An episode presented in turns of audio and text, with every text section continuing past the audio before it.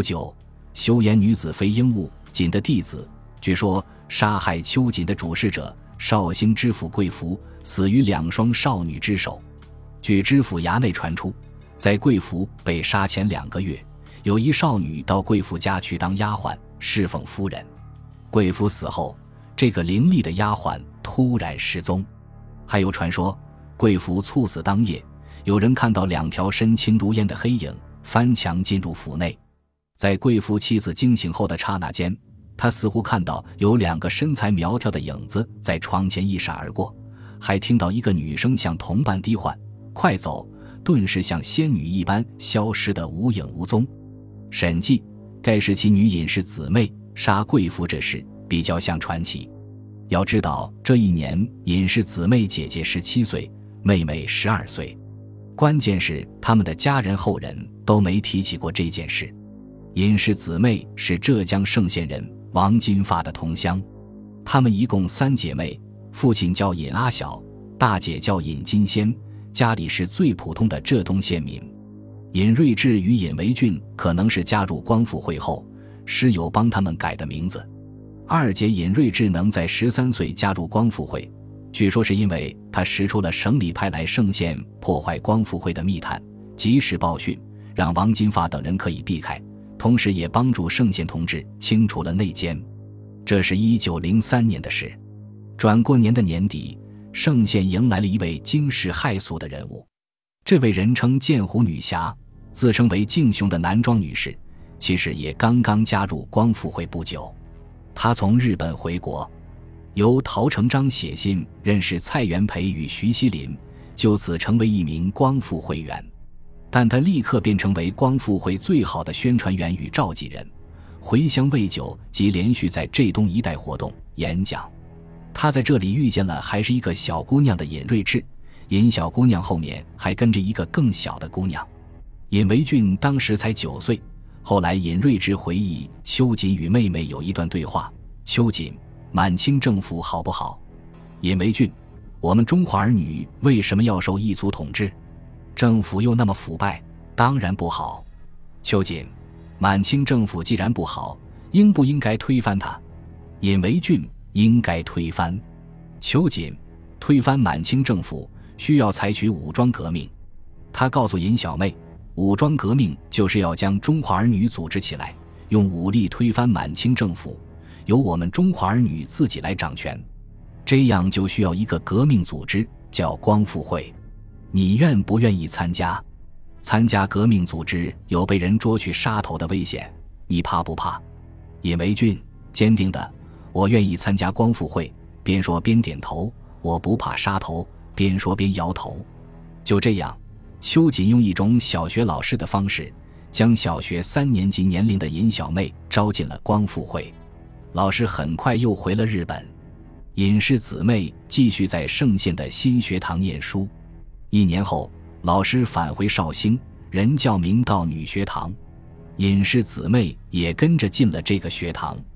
一九零六年，秋瑾将两姊妹召唤到上海，秋瑾显然非常钟爱这对小弟子，以他们的名字各取一字，成立了瑞俊学社。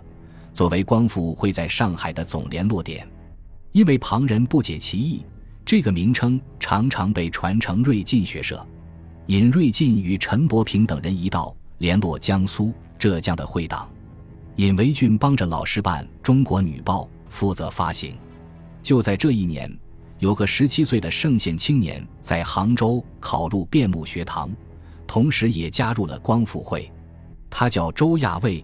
也是在秋瑾介绍下加入的。秋瑾来杭州发展会员，成果不小。后来的浙江都督朱瑞也是在此时，与一批第二标军官一起加入了光复会。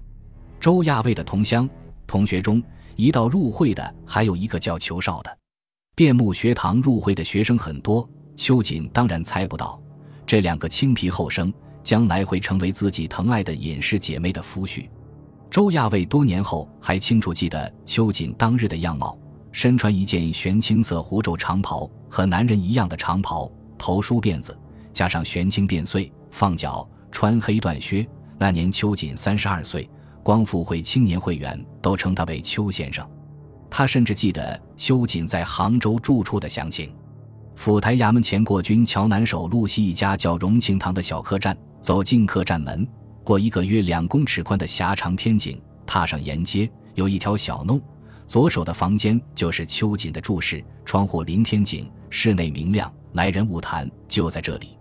斜对过小弄的右手，比较隐蔽的一间，是新会员填写志愿书。秋瑾和新会员谈话的地方，交往短暂的周亚卫尚且印象如此深刻，一直追随邱先生的隐士姊妹更是刻骨铭心。在秋瑾身边的一年多时间，是从小热爱自由与新知的隐士姊妹生命中的黄金时光。他们跟着老师来了上海，又返回绍兴，结识了许多同志，日夜为革命奔忙。丁未年（一九零七）五月。他们被派回嵊县，准备浙东起义，攻打杭州。